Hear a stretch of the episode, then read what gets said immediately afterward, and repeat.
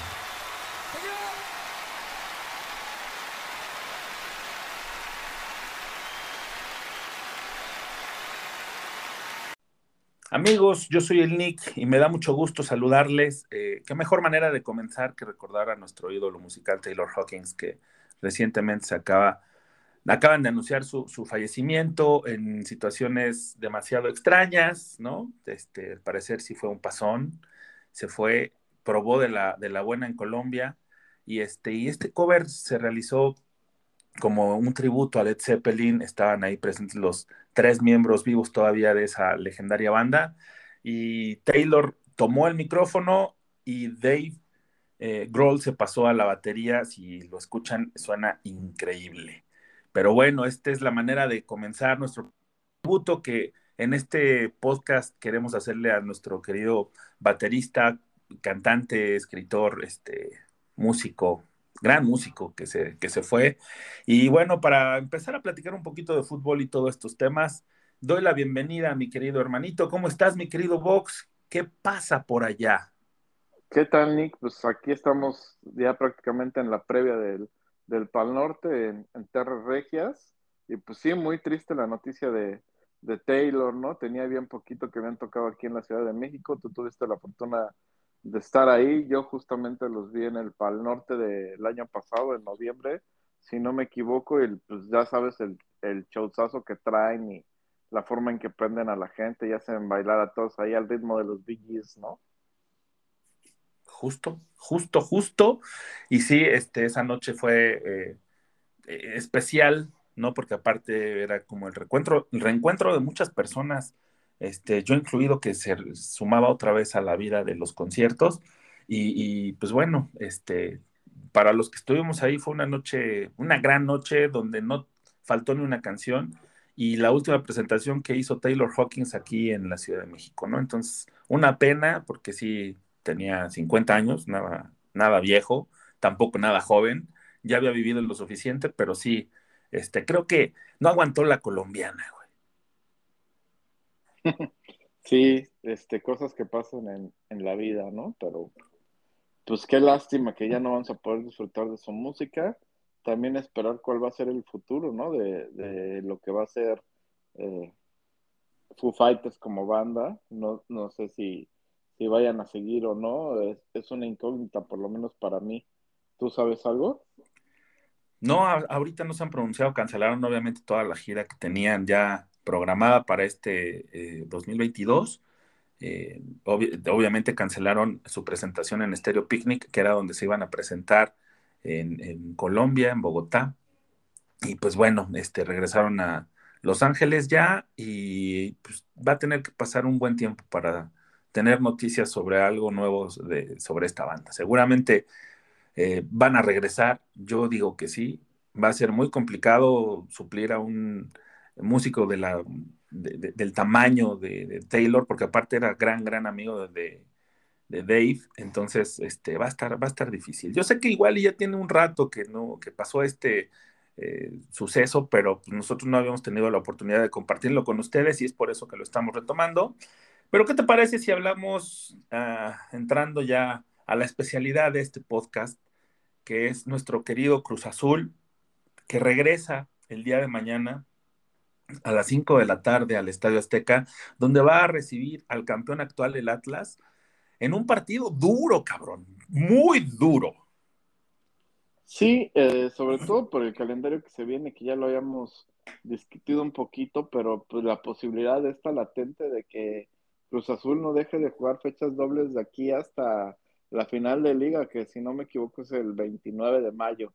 Entonces, de entrada a abril, ya hay ocho partidos asegurados y la posibilidad de un noveno si se califica a la final de la Conca Champions, donde eh, entonces estaríamos jugando prácticamente nueve partidos en abril, como bien dices, empezando el día 2 con, contra el Atlas y terminando el día 30 de abril contra América ya en la fecha 17.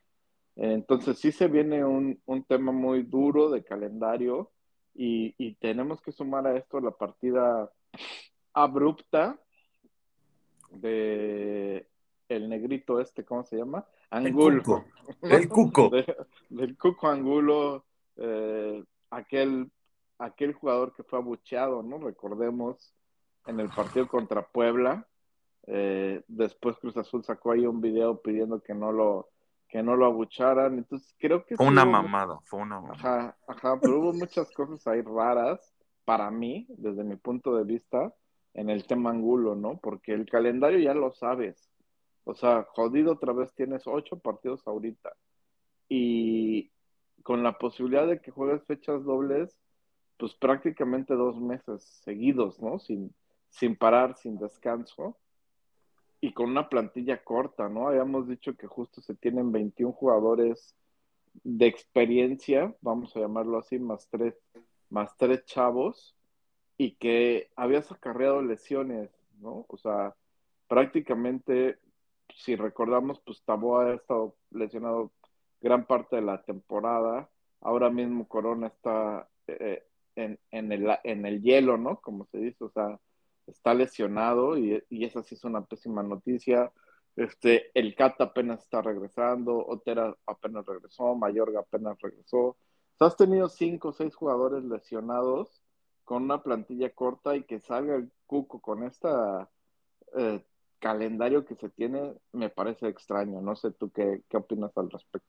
El más feliz en estos momentos yo creo que es Huescas, güey, porque va a tener más tiempo en la cancha, más oportunidades, seguramente, pero sí, es una pena que se haya ido de esta manera tan abrupta.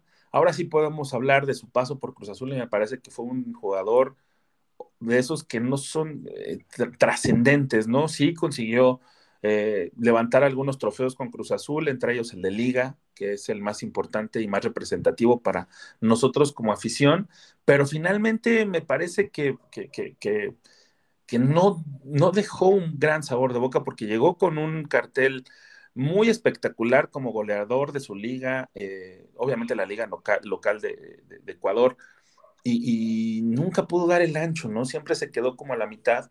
Y yo creo que también el que está muy aliviado con este tema es Reynoso, ¿no? Porque eh, ya no va a tener que, chutarse estos este, insultos o gritos que, que, da la, la, porra a la afición azul sobre por qué siempre tiene que alinear a, a Cuco Angulo, ¿no? Sí me parece que va a ser una baja sensible por el calendario que viene, como bien lo hemos mencionado, y hemos sido muy en eso, pero la verdad es que sí va a ser muy difícil eh, suplirlo, aunque hay tres chavos ahí, ¿no? Está Santi, está Morales, que, que como refuerzo extranjero también tenemos que exigirle más sin importar la edad. Yo siempre he pensado que Santi pues, es un chavo de 20 años que, que pues está interesado también en otras cosas, ¿no? O sea, acuérdate, cuando teníamos 20, lo, que, lo único que nos interesaban era pasarla bien. Santi yo creo que también tiene que derecho a sentirse así. Huescas también está empezando su historia, aunque Santiago tiene más tiempo recorrido en primera división. Entonces, sí es como preocupante el hecho de que no tengamos a un delantero mm, eh, de, con experiencia, pero sí también creo que es interesante que le den la oportunidad a estos chavos que tomen eh, esta, esta oportunidad con decisión y con carácter y que nos den una grata sorpresa, ¿no? Igual, y Santiago mm, tal vez si está ahorrándose los goles para la liguilla, no lo sabemos, pero, pero también Morales ahí tiene mucho que decir. Entonces, veremos cómo se va comportando. Y si no, también ahí tenemos una gran opción, mi querido Vox, ¿no te acuerdas? Nachito Rivero. de, centro delantero, ¿no? Güey, no, no le falta esa. O sea, no, otra vez, no hay nada que aplaudir al Cuco. El tema para mí no es el Cuco Angulo, ¿no? Sino el tema es realmente la plantilla corta que tienes en este momento para encarar prácticamente dos meses de jugar fechas dobles seguidas. Este, para mí solo tenemos dos centros delanteros. Huescas, yo lo veo más como un extremo, no como un centro delantero. O sea, juega más pegado a la banda, te juega ahí justo en el lugar de Antuna o en el lugar de Tabó, de Romero que, es al único que veo que a lo mejor lo pueden terminar metiendo de, este, de centro delantero y que por ahí fue la decisión de Reynoso, ¿no? A, Romero, por ahí él es el que te puede jugar de, de, este, pues de punta, por decirlo así. Recordemos que, que así fue con Cabecita, ¿no? Un jugador que no venía jugando de centro delantero cuando llegó a Cruz Azul en Santos siempre fue un acompañante del centro delantero y aquí prácticamente se convirtió en, el hombre gol de Cruz Azul y en centro delantero. Por ahí es donde puede venir, porque si no, de verdad no le encuentro razón a esta decisión, porque tampoco económicamente se me hace que Cruz Azul gane mucho, ¿no? Se ahorra el sueldo pues, de tres meses, ya no pagarle el sueldo al, al Cuco, pero no es como que, wow, te vas a meter un millón de dólares o dos millones por... Pues sí, tampoco era de los que ganaba tanto, ¿no? No, sí ganaba muy buena lana, la neta, pero a lo que voy es, este, al final son los sueldos, güey. Y los sueldos aquí por mucho, pues estás hablando, si ganaba dos millones de pesos, pues son seis millones, no representa ni siquiera apenas un cuartito de millón de dólares. ¿sí? Eh, este, en esos términos, entonces sí es como raro esa decisión de que se vaya ahorita con un plantel corto, donde, se, o sea, Dios no lo quiera, ¿no? Pero se te va alguien más al, al hielo con estas jornadas dobles, porque otra vez yo estoy viendo que solo vas a tener a Santi y a Morales para, para hacer esa función de centro delantero, y pues a quién vas a meter, porque no hay nadie en la sub-20. La única razón es pues, que a lo mejor están visualizando ahí a, a Romero, ¿no? Sí, y, si no, también ahí tenemos opciones de, gol en la defensa. Sí es necesario. Hemos eh, ganado partidos sin que nuestro centro, centro delantero funcione al 100. O sea, esa también es una realidad. Y afortunadamente hay un equipo bastante equilibrado, completo y muy capaz de, de, sopesar estas, esta adversidad que, que, supone la salida de, de Cuco Angulo, ¿no? Entonces, eh, también afortunadamente contamos con un técnico que es bastante inteligente y que lo está haciendo de manera este, pues, casi milagrosa, ¿no? El hecho de, hacer, eh, poner cuadros bastante interesantes, de no repetir, repetir alineación, que a veces eso sí nos ha llegado a molestar en algunas ocasiones, pero sí me parece que también es parte del juego y es necesario para esta eh, carga de partidos tan, tan densa que se viene para el Cruz Azul. Y retomando un poquito el tema del Atlas, este, me llama mucho la atención que en sus últimas visitas a la Ciudad de México, el equipo de jalisciense eh, no ha perdido, güey. Lleva dos victorias y un empate. Entonces, es, es primordial, me parece, este partido en especial. Tal vez si los venideros van a ser un poquito menos importantes, pero el Atlas está a cuarto lugar, tú, estás en sexto, entonces este, estás a dos puntitos nada más y les ganas, te metes otra vez un poquito arriba y los pasas, los dejas abajo. Entonces es importante este, este partido contra Atlas por todo lo que implica y por todo lo que puede significar más adelante, ¿no? Ojalá y, podamos ver o enterarnos, porque la verdad es que ni lo vamos a poder ver, ¿no? Ya, ya les vamos a contar dónde vamos a andar el fin de semana, pero enterarnos de que gane Cruz Azul al Atlas va a ser este, un, un aliciente más para decir salud en donde estemos, ¿no? claro que sí. Y pues ya nada más retomando el, partido en concreto, este, yo creo que Cruz Azul tendría que ir con todo, o sea, con todas las canicas que tiene hoy día, aprovechar el, el descanso que hubo de fecha FIFA y después obviamente van a tener que empezar las rotaciones. Sabemos que el mismo martes ya se juega con K-Champions, pero este, yo sí creo que puede sacar una muy buena alineación prácticamente con todos sus titulares y, y, este, y dos partidos seguidos de los titulares no le deberían de pesar tanto, siento yo. Entonces, yo sí me atrevería a ir prácticamente con toda la, la titular en este partido contra el Atlas, porque además con un triunfo prácticamente ya aseguraste repesca, ¿no? Entonces, creo que ahí este, pues sería muy importante. Y además de que todavía tendrías gran posibilidad de meterte en los primeros cuatro para pensar en el paso a la liguilla directo y este, ahorrarte ese partidito que a lo mejor tú dices, bueno, mm, solo es un partido de, repesca, pero creo que es en un momento muy importante porque si todo sale como todos esperamos, la repesca va a ser justo el día de la final. ajá, justo después de la final de vuelta de la Conca Champions, ¿no? Entonces, esa final de vuelta se debe jugar el miércoles 4 o jueves 5 de mayo y la repesca es ese fin de semana, o sea, sábado, domingo. Entonces, sería bien importante no tener ese compromiso y ya arrancar la liguilla hasta la mitad de semana, como, como siempre, y tener prácticamente una semana para preparar el partido después de haber levantado el, el torneo de la Conca. Y ya para acotar los últimos datos es, sabemos las ausencias tanto del lado de Cruz Azul, que no va a estar eh, nuestro goleador lateral paraguayo, ¿no? Juan Escobar. Pero también del lado del Atlas es bien importante mencionar que no van a tener a Julián Quiñones, ni a Ian Torres, ni a Aldo Rocha. Tres bajas, por lo menos la de Rocha y la de Quiñones, que yo veo súper importantes, que tenemos que aprovechar y con eso ganarle al Atlas el sábado y ponernos, aunque sea momentáneamente, en cuarto lugar de la tabla general. Recuerden, el partido se va a jugar en el Estadio Azteca el día sábado 2 de abril, o sea, el día de mañana, a las 5 de la tarde. Pero bueno, siguiendo con este pequeño homenaje que le hacemos desde aquí, desde este podcast azul, a nuestro querido Taylor Hawkins, eh, los dejamos con esta canción que escuchamos eh, de viva voz el día el pasado concierto que dieron en el Foro Sol, eh, era un cover donde Dave Grohl también se pasó a la batería y él se pasó al frente para cantar. Siempre dijo que era un escritor y un cantante frustrado. Entonces, esto es Queen con Somebody to Love que se escuchó aquel día en el Foro Sol. Un abrazo, mi querido Taylor, y gracias por tu música.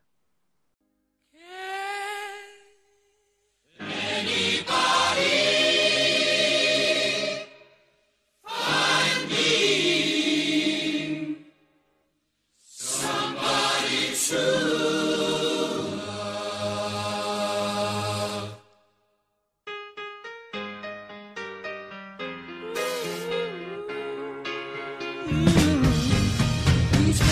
I get out my dial. Can barely stand on my feet. Take a look, take a look oh. in the mirror. Cry, cry. What? I have spent all my years believing you, but I just can't.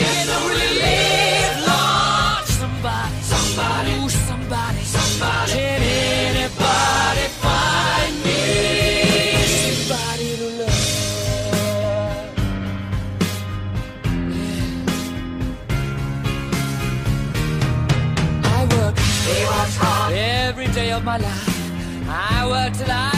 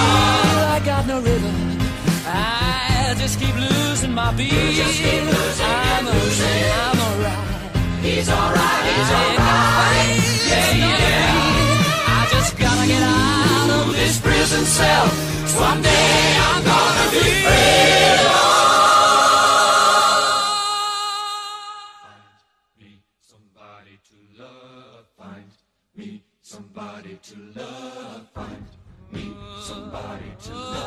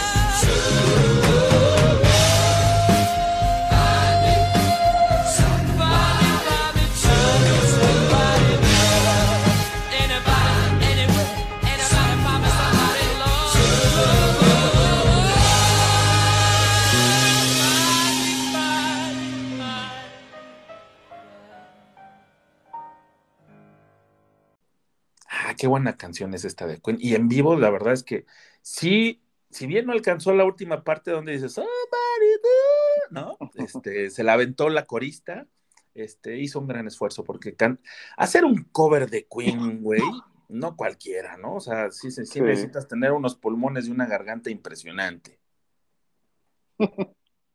No como la de un cuate que conozco que se subió a un cerro y, este, y ya andaba sacando el bife, ¿no? El pulmón entero, güey. Pero bueno, qué bueno que mencionaste en el, en el segmento pasado la CONCACAF, porque queremos platicarles sobre este partido que también es de suma importancia, es una semifinal, y el partido de ida se juega el próximo martes, eh, 5 de abril, a las 9 de la noche en el Estadio Olímpico Universitario de CEU. Casi es nuestra segunda casa, ¿estás de acuerdo? Pero los Pumas andan como, como que- que- revelándose, ¿no? Sí, siempre pues ponen cara, ¿no? Los Pumitas, hay, hay que recordar todavía aquella eliminación súper No, no, dolorosa no, no del- lo hagas, no lo hagas. del 4-4 y pues el 4-3 del año pasado, aunque a, a mí sí me parece que este equipo es totalmente diferente y va, vamos a ver un Cruz Azul con una cara totalmente diferente y veo, la verdad sí veo favorito a Cruz Azul, inclinada la balanza, no quiero sonar triunfalista, los partidos hay que jugarlos, pero me parece que Cruz Azul tiene mucho mejor equipo y le va a venir bien que sea después de este descanso de, fe- de fecha FIFA, donde este, creo que va a poder aventar toda la carne al asador, como se dice, en esta eliminatoria contra Pumas. Y el único partido que vamos a sacrificar, entre comillas, pues es el de Mazatlán del, del viernes que entra, donde ahí sí creo que vamos a ver un cuadro totalmente alternativo, inclusive plagado de, de sub-20, ¿no? Sí, seguramente este, en este partido, este partido sí tiene que darle la importancia, el peso y la seriedad que, que amerita, ¿no? Estamos hablando de una semifinal que posiblemente juegues, si es que, bueno, pues si pasa cualquiera de los dos, un mexicano se va a enfrentar contra uno de la Major League Soccer. Entonces, eh, va a ser difícil, ¿sí? Pumas ya es difícil, ya es difícil, es complicado, pero la, gran ventaja que tenemos de jugar la semifinal contra el equipo de Pumas es que no se va a viajar a ningún lado. Contrario a lo que pasaría si se llegara a una hipotética final, ¿no?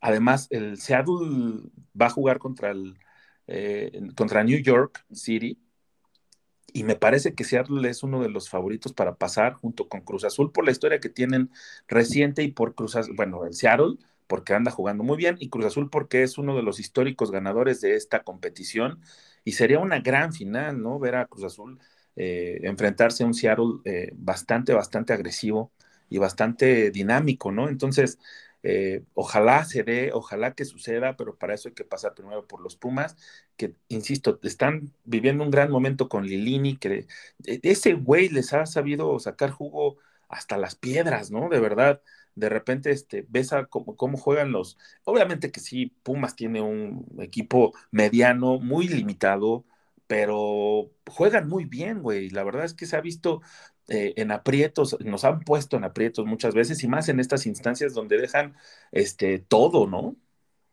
Sí, a mí lo que realmente y prácticamente voy a decir como única posibilidad que me preocupa es la portería, ¿no? El caso de Jesús, José de Jesús Corona, que es prácticamente un hecho que no va a jugar este par de partidos. Este, tengo yo información de que va a regresar prácticamente hasta una hipotética final de la Conca Champions o en su defecto eh, en el partido contra América de la jornada 17.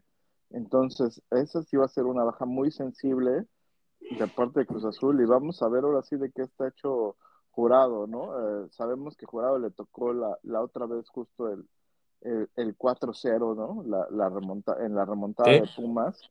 Pero sin temor a equivocarme, igual y fue su primer partido, ¿no? Pero bueno. Eh, exacto, no, Eh, lo que iba a comentar es, no sé si fue su primer partido o no, pero sí le tocó un, un, partido donde él estaba muy desencanchado, muy frío, etcétera, ¿no? Y que a pesar de que a mi punto de vista no tiene nada que ver en ninguno de los cuatro goles, pues sí, eh, no pudo tener una actuación sobresaliente debido a estas circunstancias de que sabemos que un portero para figurar necesita estar en ritmo y no se dio. Ahora creo que pues ha venido parando y eso le va a ayudar mucho y todavía va a parar seguramente este, este sábado contra Atlas y este y, y pues va a llegar ya con mucho más ritmo y confianza contra Pumas y espero que pues sea de esas actuaciones sorprendentes y gratas que nos callen la boca a todo el mundo y digamos, hay portero en Cruz Azul después de Corona, ¿no?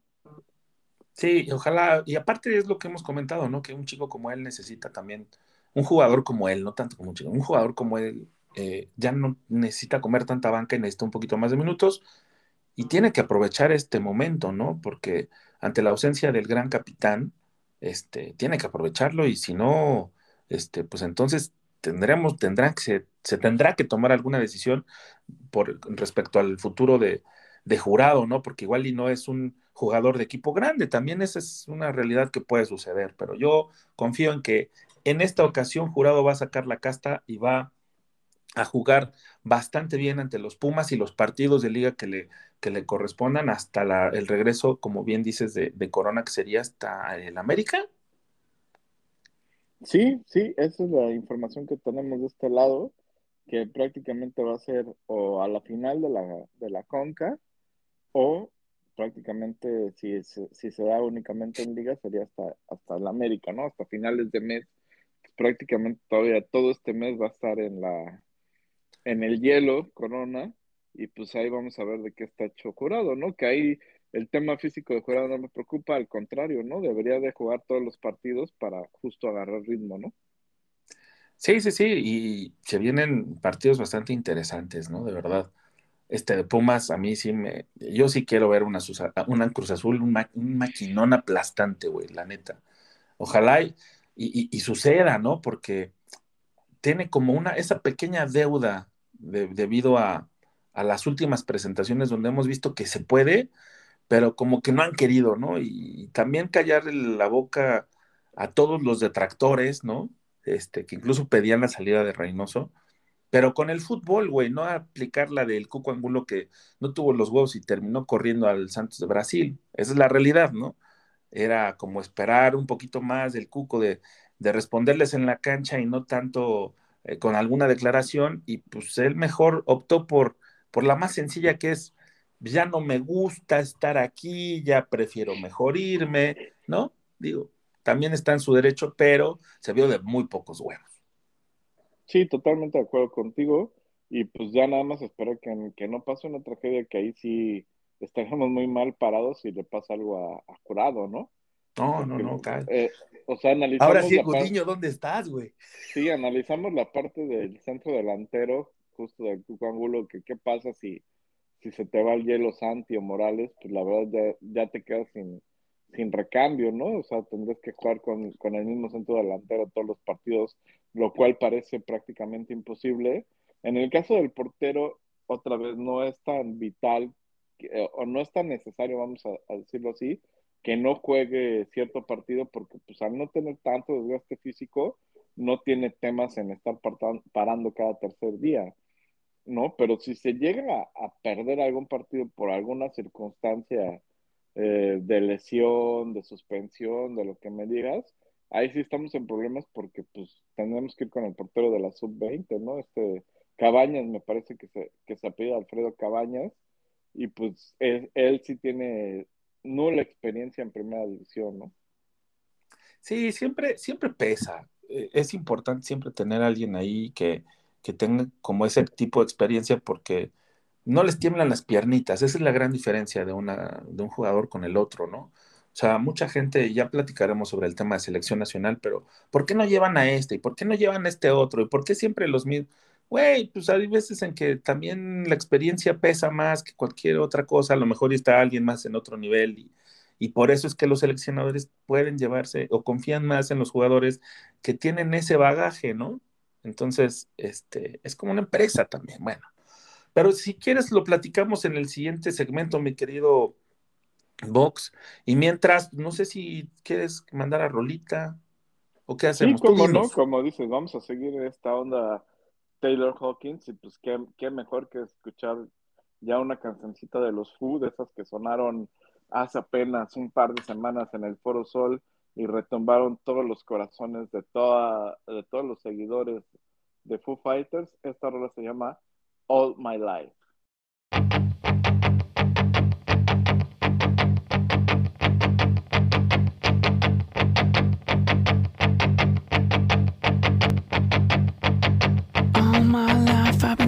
For something. Something never comes, never leads to nothing. Nothing satisfies, but I'm getting close. Closer to the prize at the end of the rope.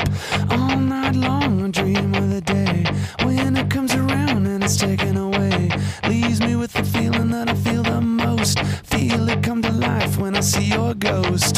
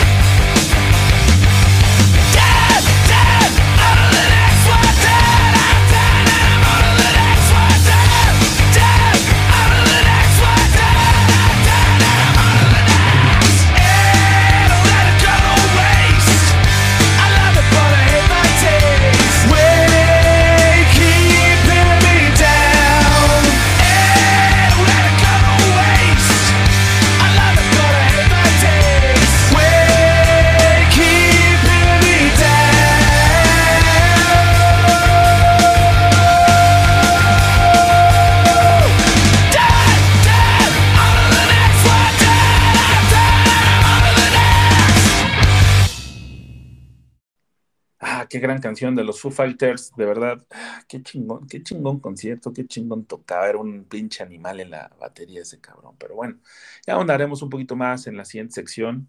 Y digo, y hemos hablado muchísimo ya sobre este tema, pero, pero bueno, sí, era, era un grande en la batería, ¿no? Gran músico. Sí, sí, cómo no.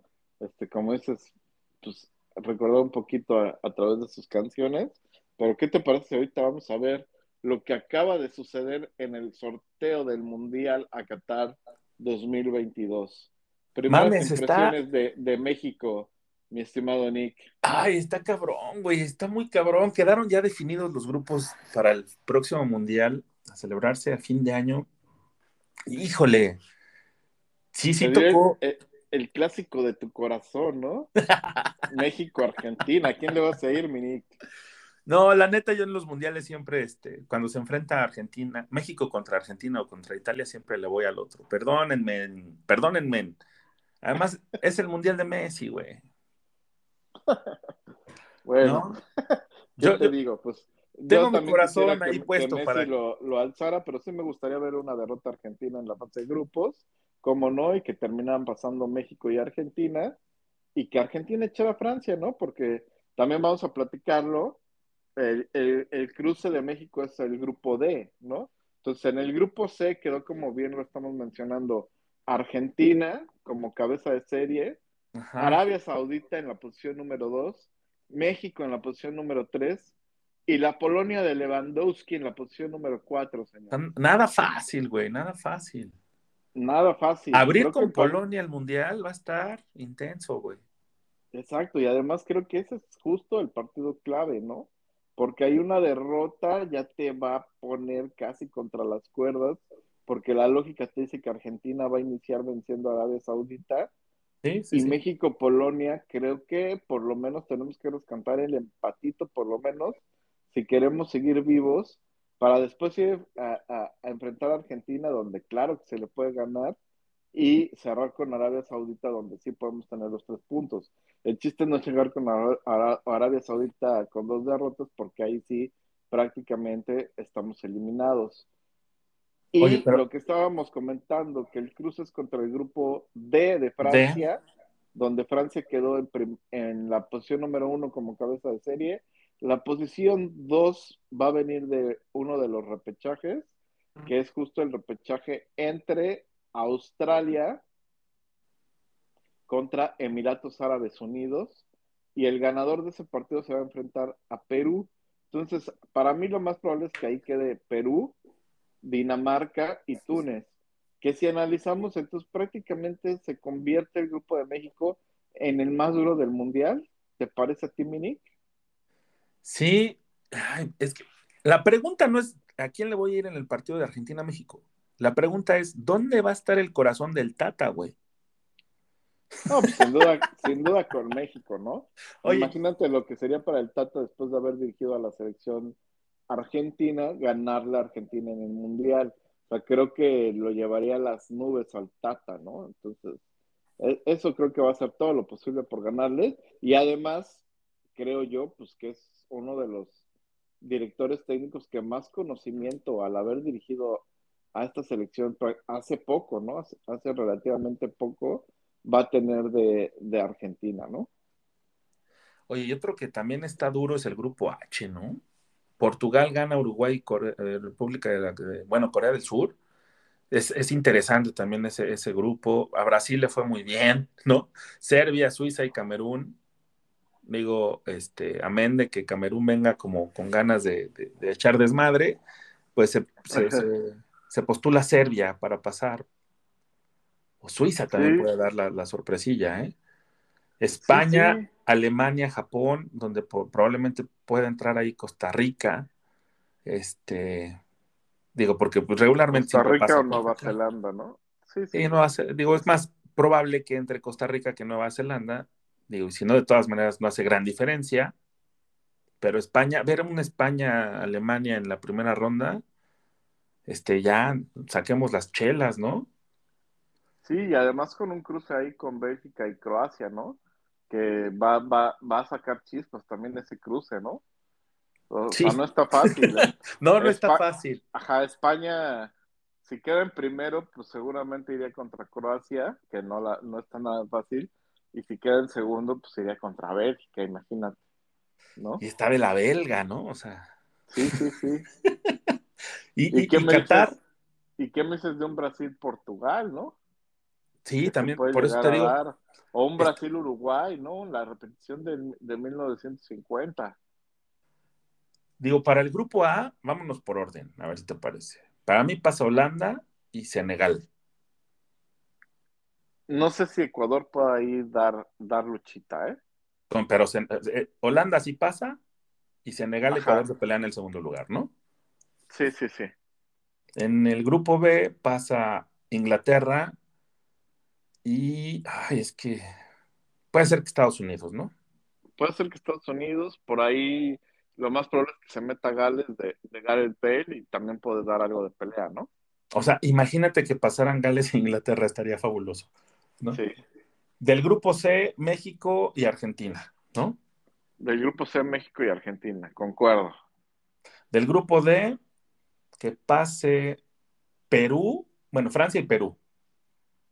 Ahí también le veo muchas posibilidades a Dinamarca. Vamos a ver, este, sí, pues Perú, Perú por, por afectos, ¿no? Por ser latinoamericano, por tener grandes este, conocidos peruanos, pero creo que el fútbol de Dinamarca no va a estar nada fácil. Ahí sí va a ser una, una verdadera batalla por el segundo lugar. En el grupo E, pues sin duda, ¿no? España y España y Alemania. Alemania, cantado. Ahí, ahí el tema va a ser quién entra primer- en primer lugar. Exacto. En el, en el grupo F, yo pongo a Bélgica y a Croacia. Concuerdo contigo. Grupo G, ay, sí, sí. Este, voy a poner a Brasil Brasil. el uno, ¿no? Sí, el uno, Brasil. Y el segundo, este, voy a- aquí sí me voy a aventurar, voy a poner a Suiza. Yo también voy contigo, ¿eh? Con Suiza. Y en el grupo H, sin duda pongo a Uruguay y después Portugal. Ok, yo nada más cambio el, orden, creo que Portugal va primero y Uruguay segundo, con lo cual, otra vez repetimos, se daría un enfrentamiento sudamericano, un clásico de Sudamérica en octavos de final, Brasil contra Uruguay. Qué emoción, güey. ¿Y, cómo había gente que durante los partidos recientes de la selección mexicana decía que no vayan al mundial? Ya, ¿para Sí, qué sí, van, no. van a ir así? O sea, esto, esto creo- no te lo dan nunca, güey. Esto es cada cuatro años, disfrutémoslo. Claro, y además, eh, o sea, son muchas cosas. Yo creo que sí, esta generación ya está acostumbrada como a decir, ay, me caga esta, me caga aquella, me caga todo. Pero, pero al final ahí van a estar viendo, ¿no? Y, y, y- y las estadísticas así te lo dicen. O sea, en los partidos mundialistas hay un rating prácticamente de 100 millones de personas por partido. O sea, es, güey, ¿qué pedo? creo que es de las selecciones que más se ven en el mundo, la mexicana. O sea, de verdad, 100 millones de personas. Estás hablando que prácticamente todo el país, claro que hay que contar a, a los connacionales que están en Estados Unidos y demás, pero prácticamente la mitad de la población, si, si estás contando tanto Estados Unidos como México, o sea, de origen mexicano, ven los partidos del Mundial. O sea, es algo que sí sigue paralizando al país. Este, muchos se quejaban, no voy a ver, me vale madres. Ahorita muchos dicen, ah, nos vemos en el 2026 porque no le, no le podemos ganar a Polonia y Argentina y la chingada. Pero ahí están, ahí están, ¿no? Sí, nada más tiran hate a lo pendejo, pero la, la realidad es que este, a mí sí me emociona ver a México en el Mundial, sí me emociona ver, este, vivir todo, el- cómo, dónde va a quedar el grupo, no sé qué, la chingada. También es una realidad que México no está jugando nada bien, pero yo me acuerdo mucho de, de aquella selección de la, de la Puente, que ya lo hemos comentado en este espacio también, donde tuvo una eh, fase eh, de calificación horrenda, güey. De hecho, también previa al Mundial perdió en el Toulouse, este, en el torneo de Toulon, perdón. Y este, y, todo el mundo pronosticaba lo peor. Y fue en Francia 98 la, la mejor selección que yo he visto en mi vida, que me encantó cómo jugaba, que este, que el remate de, de, punta a punta de, este, de Luis Hernández para Cuauhtémoc Blanco, que anotó un, a- a- pre- precisamente uno de los goles más chidos para mí, ¿no? Donde tuvimos a tiro de piedra Alemania. O sea, fue una de las eh, selecciones más chingonas y, llegó precedida de un, una serie de- de- de situaciones adversas y de críticas y de presión que, que- que le- les pintó dedo a todos, nos pintó dedo a todos en ese momento con la actuación. Entonces yo tengo fe de que suceda lo mismo y se repita lo mismo en esta Copa Argentina, Qatar, ah, no, perdón, Qatar 2022, ¿no? Porque va a ser de Messi. Yo quiero que sea de Messi, ojalá que sea así. Ojalá que sea así. Y por ahí no, no tengo los demás cruces, pero me encantaría unos cuartos o una semifinal contra Portugal, ¿no? Imagínate Cristiano contra Messi. Híjole, no, bueno, y en un mundial, güey, de nervios, ¿no? O sea, son de esos partidos que sí quieres jugar, pero que no quieres que se dé, ¿no? O sea, estaría, pero estaría increíble. La, la neta, sí ya se, se quitarían un poquito de polvo encima los dos de quién es el mejor. Y de- que de todas maneras, los dos son eh, chingones para jugar el- el- con los pies, güey. Entonces, son dos fueras de serie, son dos espectaculares. Y, Sí. y entonces estaría buenísimo, pero Sí, Pues, pero ondita. también creo que esta Portugal está muy cabrona, ¿no? O sea, antes como que veías y decías, güey, Argentina se lleva de calle a la selección de Portugal, ¿no? Y en esta ocasión no. O sea, sí siento que están muy parejos. Portugal tiene grandes estrellas, Bernardo Silva, no sé, o sea, tiene un chingo de, de jugadores muy buenos, muy, muy buenos. Sobre todo de medio campo hacia arriba, ¿no? Tal vez donde, donde carece un poco es en la defensa, que sigue siendo su titular Pepe, ¿no? A- aquel central del, del Madrid de, de, este, de hace unos ayeres, de Mourinho, ¿no? el súper limpio, ¿no? Ajá, El noble. exacto. Pues ahí es donde a lo mejor este, está un poquito flaco Portugal, pero la verdad es que de media cancha hacia arriba es un equipazo y Argentina también, entonces sería un duelo muy bonito, muy parejo. Bueno, ¿y qué te parece si nos vamos con el resumen que nos hizo nuestro querido Azulado de la Conmebol, de, de lo acontecido en aquella zona de, de- de los partidos de clasificación? Porque eh, nos preparó algo muy bien y después nos vamos a canción siguiendo con la temática Taylor Hawkins y regresamos para platicar de otras cositas, ¿vale? Vamos. Bueno, pues con esta música de fondo ya nos estamos preparando para el Mundial 2022. Ya tenemos prácticamente amarradas a la mayoría de las selecciones que van a participar. Y bueno, vámonos rápidamente con lo que sucedió en Conmebol en esta última fecha. Eh, Brasil aplastó a domicilio 4 por 0 a Bolivia. Eh, Ecuador y Argentina empataron a 1. Esto fue algo de, digamos, juegos ya de mero trámite. Y donde tuvimos la acción a más no poder, bueno, fue Venezuela cayó en casa 1 por 0 ante Colombia. Colombia se llevó los tres puntos. Sin embargo, esto no le ayudó para nada porque Perú venció en Lima 2 por 0 a Paraguay y con eso Perú asegura el repechaje. Y en el otro juego donde había un mínimo de esperanzas, pues la esperanza se diluyó a manos de un tremendo golazo de chilena de Luis Suárez para abrir el marcador. Y esto quedó 2 por 0 a favor de los uruguayos. Así es que la Celeste puso el último clavo en el ataúd de los chilenos que por segundo mundial consecutivo se quedan fuera de la, de la competencia. Y bueno, en, en otros frentes, eh, en el frente de CONCACAF, algo que ya se esperaba, mero trámite, México vence 2 por 0 El Salvador, Panamá vence 1 por 0 a Canadá, resultado sorpresivo, Panamá ya no se jugaba nada, pero este, eh, aún así le hizo la travesura a Canadá. Jamaica vence 2 por 1 a Honduras en partido de mero trámite. Costa Rica también da la campanada y vence 2 por 0 a Estados Unidos. Aquí lo interesante es que a final de cuentas México comparte la cima con Canadá, pero queda en segundo lugar por diferencia de goles. En tercer lugar Estados Unidos a solamente tres puntitos, empatado con Costa Rica. Así que Costa Rica a final este, se alcanzó a meter al, al, al repechaje. Y también este, Costa Rica se va al repechaje por este, diferencia de goles con Estados Unidos. Así que, pues así las cosas. ¿Y cómo queda hasta el momento el Mundial? Mañana, primero de abril, es el sorteo.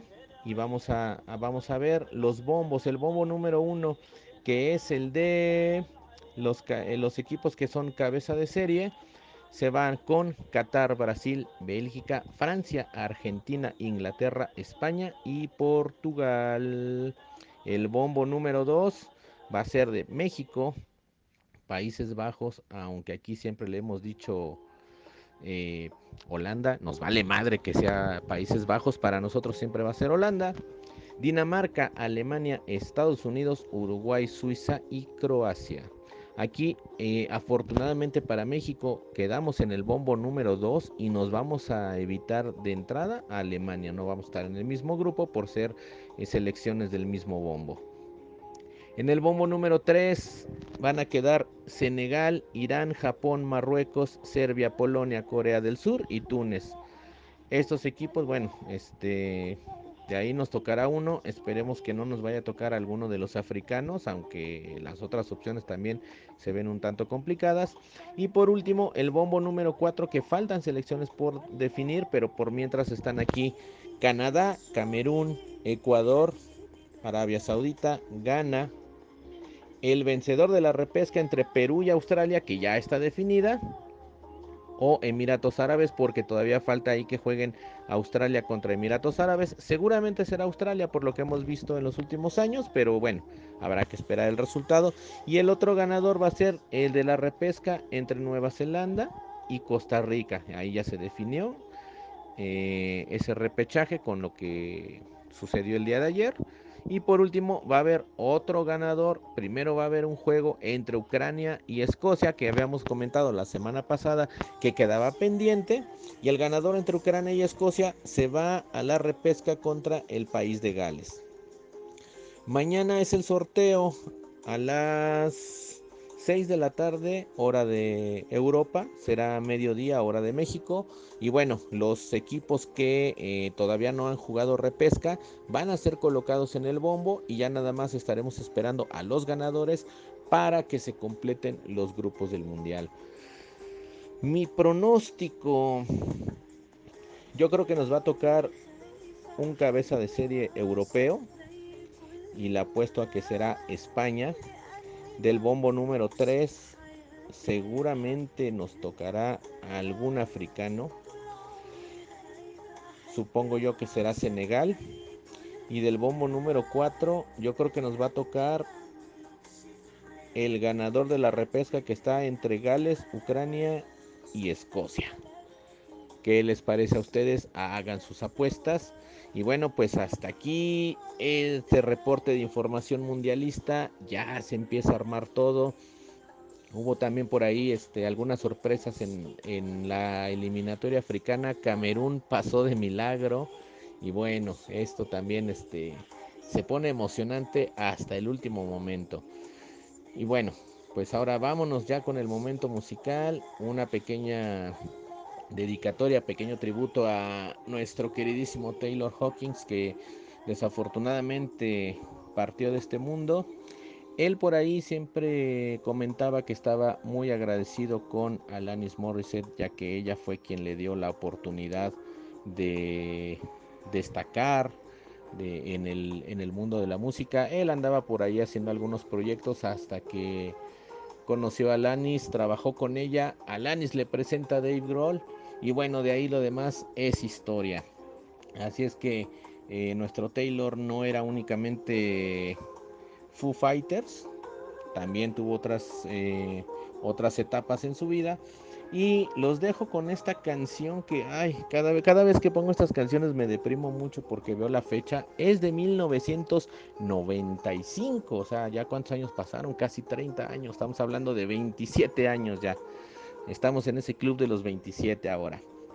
Y esto es de Alanis Morissette, de su segundo álbum, Jagged Little Pill, de 1995. Escuchen esta batería, por favor.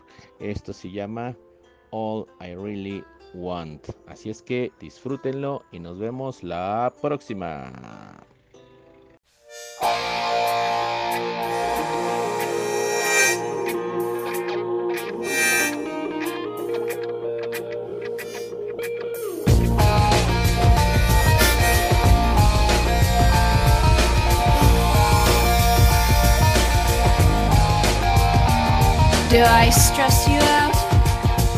My sweater is on backwards and inside out, and you say, How appropriate. I don't want to dissect everything today. I don't mean to pick you apart, you see, but I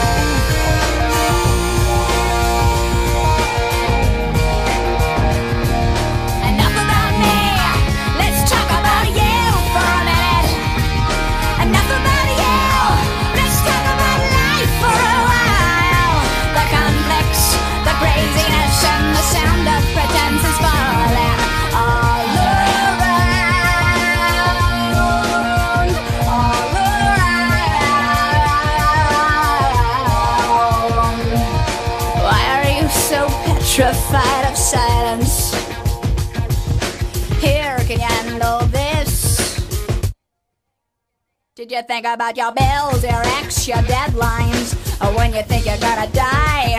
Or did you long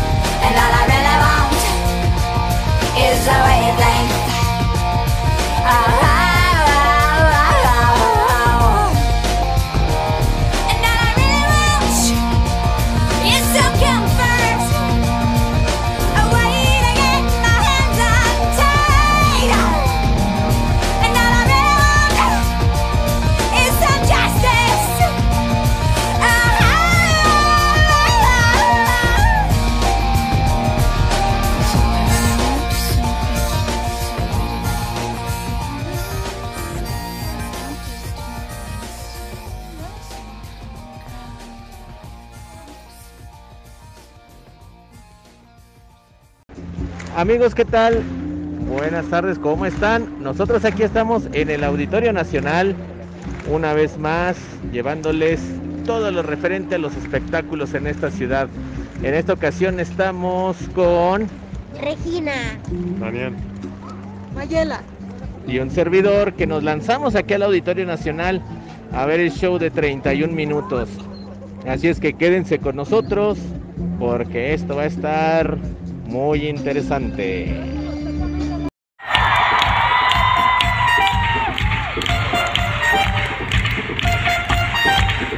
Bailan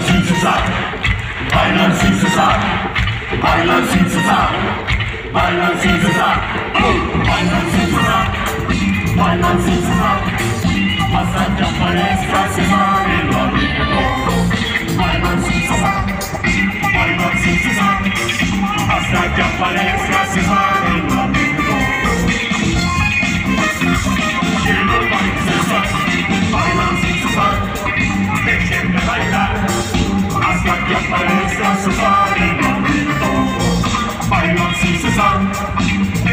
bailan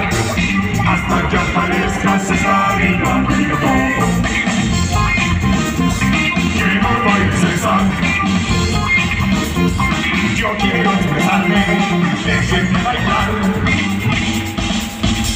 dejen de bailar. Pide baile, no me dejan, yo quiero expresarme, salir de todo el cuerpo, mover la mano, soy un gran bailarín, yo quiero bailar. Bailan con César, bailan con César,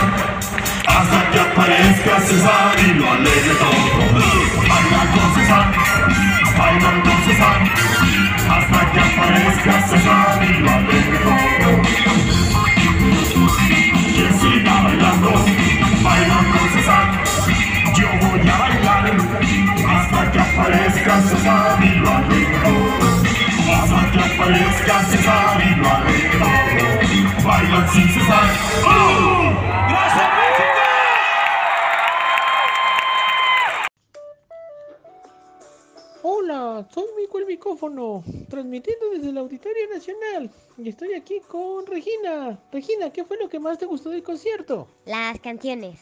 ¿Qué canción te gustó más? Eh, Freddy Turbina. Muy bien. Dani, ¿qué canción te gustó más? La de Ríe. ¿Y qué fue lo que más te gustó del concierto? Pues la combinación, todas las luces y todo el ambiente que provocaban y las, lo mismo de los actores y los muñequitos. Bueno, y así es como un concierto que se supone que es para, para niños. Generalmente lo disfrutamos más los adultos. Y esa es la temática que tiene 31 minutos. Y es lo lindo de 31 minutos, que es algo completamente familiar, que se disfruta siempre. Y bueno, ahora nos presentaron una historia basada en eh, un ataque con pizza al planeta Siluris. Y después los Silurios arman una, una revancha y con ganas de conquistar. Calcetín con Romosman entró ahí al quite para intentar salvar el planeta Tierra. Y bueno, mientras sucede toda esta situación, nos presentan las canciones de, de siempre. Por ahí faltan algunas de las favoritas, como Guantecillo, pero bueno, también es imposible meter eh, todo el set de canciones que tienen. Así es que pues esperemos que vengan en otra ocasión con, esa, con esas canciones. Una producción, la verdad es que bastante buena. Siempre se les agradece que, presenten eh, un show de luces, eh, los músicos, la calidad es impresionante. No se diga más ahora en el Auditorio Nacional. eh, se lucieron un 10 para este espectáculo. Y los pequeños detalles que tienen siempre. Eh, cuando vienen a la Ciudad de México, pequeñas referencias a, a nuestro país, ¿no? Eh, ya por ahí está la canción de, del Diente Blanco que se ha vuelto un clasicazo. Terminar con eh, la canción de Juan Gabriel, con el coro de Dime cuando tú vas a volver. Ah, ah. Eh, por ahí presentaron un taxi de los antiguitos, de los cocodrilos. Eh, salen leyendo el libro vaquero. Bueno, eh, en fin, siempre eh, adaptan las canciones para el público mexicano. Es de agradecerse. Así es que eh, si tienen la oportunidad, si nunca han ido a un concierto de 31 minutos, háganlo porque es una experiencia irrepetible. Así es que nosotros nos despedimos. Muchas gracias por habernos escuchado. Así es que decimos Bye. chao. Hasta pronto. Muchas gracias, mi querido Azulado. La verdad es que estuvo chingón. Qué bueno que lo pasaste bien en 31 minutos. Eh, ¿A ti se te antoja 31 minutos, güey? No, no, no son de mis grupos, pero pues, entiendo que sí traen un buen rollo, ¿no? Sí, este, este calcetín con rombos, man. Yo casi tampoco he sido muy este, cercano a esto, pero, pero sí son divertidos, ¿eh? He visto dos que tres cosillas, pero al parecer nuestro querido a su lado lo, lo disfrutó en familia y eso está chingón. Eso también son momentos este, que se deben de apreciar siempre, ¿no? El pasar el tiempo en familia. Ahí nos reporta sus dos hijos y este, su esposa y él. Este, muy chingón que, se que, que sonó eh, ahí en el espectáculo en el Auditorio Nacional. Y este fin de semana, mi querido Vox, andas tú en Pipolandia, ¿no? Bueno, en Sí, ya. Eh, con los con los buenos este, hermanos regios, listos para disfrutar de un festival más de un Pal Norte que la verdad pinta para estar súper, súper chingón, ¿no? Hoy andas en tierra de Sammy, güey. Ahí sí te lo encuentras. Dale un beso de esos así, pero este, ya sabes cómo. y dile, Foso, Foso, esta, güey. ¿No? Entonces, este. Oye, pero, pero ¿qué tal? ¿Quién- ¿A quién tienes pensado ir a ver, mi querido Vox? Cuéntanos, porque este, son dos días de purquita música, ¿no? Sí, dos días de, de, de, de mucha música, donde el día de hoy todo pinta para llegar con eh, los Pericos, que empiezan a tocar 5.25, de ahí irnos a los Caligaris, después ver al gran Andrés Calamaro, después empezar a ofrecer un poco con Maroon 5 y cerrar el festival con los fabulosos Cadillacs. Ese es el, el cartel que de hoy, por lo menos el plan, ya sabemos que, que después pues cambian un poquito las cosas y demás, pero esa es la idea de, de ver hoy. El día de mañana eh, va a ser llegar un poco más temprano, ver a Francisca Valenzuela, ver a Él mató a un policía motorizado, después ver a Morat, a los hombres G, Fobia, Porter y cerrar con los Strokes. Te, te doy la bendición para aguantar a. Lo he- lo- una vez un sobrino mío, saludos pelonchis, este, me dijo, güey, vamos a ir, no sé qué, ya- acompáñame a ver a Morat porque nadie quiere ir conmigo. Después me di cuenta a los tres segundos, güey, ni siquiera fue tanto, bueno, fueron diez segundos de comenzó la canción que empecé a escuchar. Y le dije, güey, ahora entiendo por qué quieres ir, por qué te dejaron ir solo, güey, porque no, no, no, no, no, no, no, no me, no me movieron nada, güey, los de Morat. Así que, este, te echo la bendición desde acá.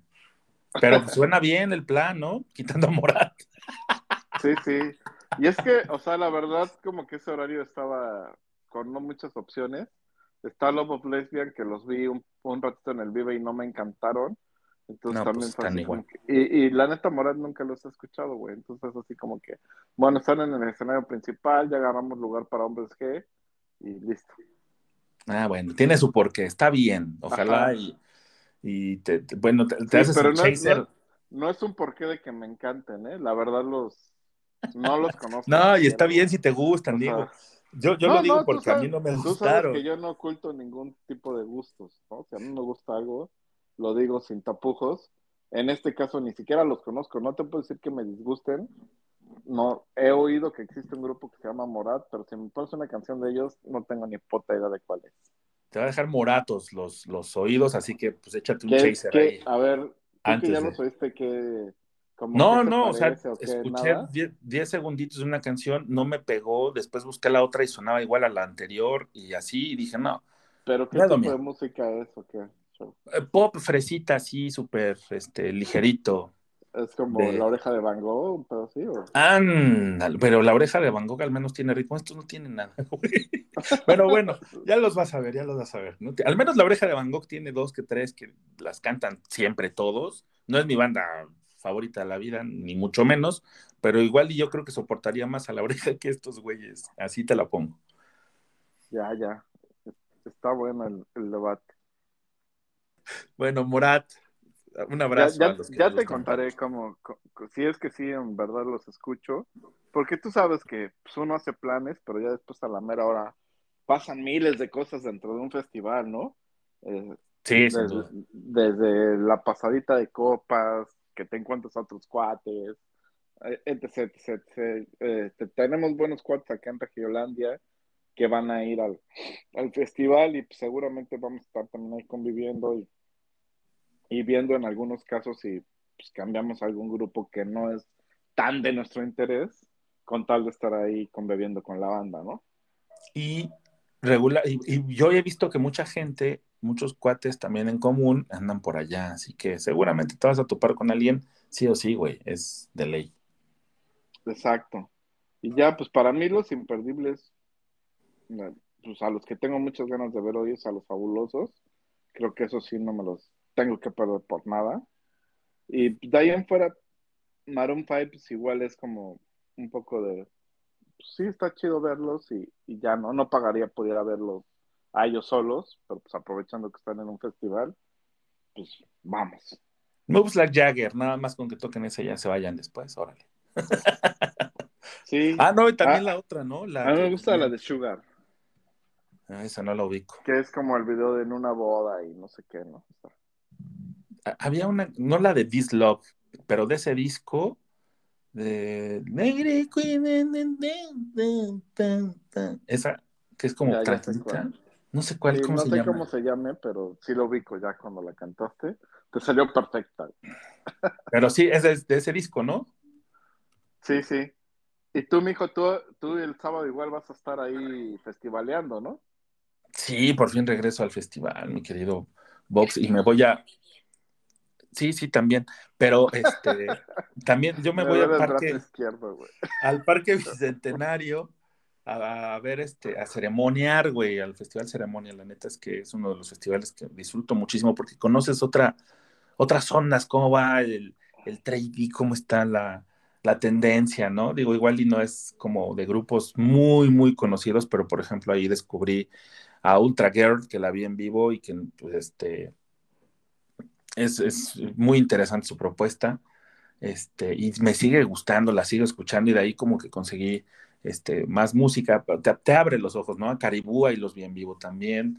Eh, me regaló Vera Bjork este, en un set con arca atrás de, de, ella, increíble, la neta es que ese fue el año donde el aire hizo de las suyas y, como que este, Protección Civil no quería que se tocaran y este, con algunos esfuerzos se, se logró un día de los dos que se tenían programados. Y esta ocasión va a ser de un solo día el próximo sábado. Y yo quiero llegar desde las 3 de la tarde, era lo que te comentaba fuera del aire, porque hay unas este, bandas re interesantes, ¿no? Hay una rusa, que pues ahorita está muy de moda el tema, pero que tocan un poquito como Joy Division, ¿no? Esa eh, como New Wave, pero muy obscurito, que se llama Moshat Doma. Ellos este, van a estar a las 5.20, pero hay una chica que suena como a Rosalía, pero este, más, eh, más este, trap, ¿no? Se, se, llama Selene, después está una banda que se llama Drama, que es un dúo que, este, que hacen muy buenos beats para mover el cuerpecito. Después está Nicky Nicole, Snow the Product, eh, Nati Peluso, Z Tangana, que de tanto que he leído de Vive Latino, de tanto que me han dicho de Vive Latino, ya tengo ganas de verlo. Está Tiny, está el Butan Clan, eh, está Arca, precisamente, en su set solitario que tiene este. Él, escuché, por ejemplo, una cosa súper rara que hizo cantar a Bjork en español, güey. Entonces, este, ahí luego te paso la rola para que la escuches, porque sí suena muy raro escuchar a Bjork en español, güey. Este, hasta Zap Rocky y cerraré con bíceps y el cuerpo, y los bíceps me lo permiten porque este, termina hasta las 3 de la mañana, entonces van a ser 12 horas, espero que lo logre y si no, pues ya te contaré cómo va a estar el pedo, pero sí, esa va a ser este, mi programación que tengo para el próximo sábado, a ver qué tal nos va. Suena chingón, suena chingón y como te lo dije la otra vez, pues sí te dan ganas de los shows que, que uno tiene que ver por lo menos una vez en la vida, ¿eh? Y, fíjate que, sucedió algo muy cabrón porque habían puesto a Zetangana en la misma hora que Arca y hay mucha gente que quiere ver a los dos, ¿no? Arca es un chileno muy famoso que tiene una programación increíble que ya se los compartiré en otra ocasión, esta vez se la dedicamos a Taylor Hawkins, pero pondré algo de Arca después y vas a darte cuenta que no es muy sencillo de digerir, pero es también como muy interesante todo su concepto que maneja, aparte es este de los LGBT de, de- de la chingada, este, un abanderado de ese movimiento, entonces este, va a haber mucho. eh, Fíjate que es uno de los este, festivales donde hay mucha inclusión y ves a mucha gente súper liberada, eso sí está chido. Ves muchos personajes, pero se sienten como, como muy libres, güey, eso está chingón. Como que- pez en el agua, ¿no? Sí, sí, sí. O sea, no me refiero tanto a una situación así medio pornográfica de que casi casi se la estén mamando ahí, pero sí este, se, se sienten muy libres de, de- de hacer lo que se les venga en gana. Y todo, ¿no? Sí, sí, sí. Desde cómo se visten hasta cómo se comportan, la neta es que sí este, está chido. Me gusta mucho ese festival, la neta. Entonces, este, ya nos estaremos contando nuestras experiencias cada quien por su lado y para compartirlas y que se hagan mutuas este, de los festivales a los que vamos a ir este fin de semana, porque sí, mucha música y qué bueno, ¿no? Ya regresamos a la pequeña normalidad, aunque sea por un momento, a ver cuánto nos dura, porque sigue todo este desmadre, güey. Sí, sí. Vamos a ver qué, qué, qué, qué nos depara con, con esto, aunque por ahí leí que justo ahorita, día viernes, primero de abril, acaban de anunciar que ya no va a ser oficial el uso de, de mascarillas en la Ciudad de México. Ah, ya, en México.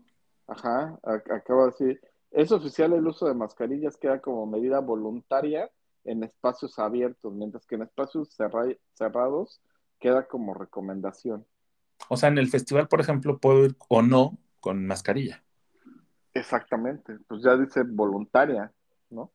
Que la neta, te voy a ser honesto, el día de los Foo Fighters, el día del Vive Latino, muy poca gente la usó.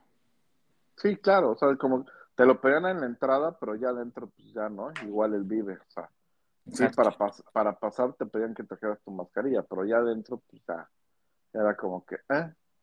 Quien quería. Pero ahorita ya queda como, pues simplemente voluntaria y recomendación, ¿no? Ya nadie te puede obligar a usar mascarillas, por lo menos en la Ciudad de México. Mira, qué bien. A ver qué tal se pone y este y eso habla también de que vamos saliendo de, de la pesadilla que nos duró tanto tiempo, ¿no? Y que nos mantuvo a, a raya, encerrados y este, enclaustrados y alejados mutuamente, pero qué bueno que está pasando ya todo esto, güey, y que este, nada más que la onda es quién me va a regresar esos dos años, ¿no? Ese es el pedo.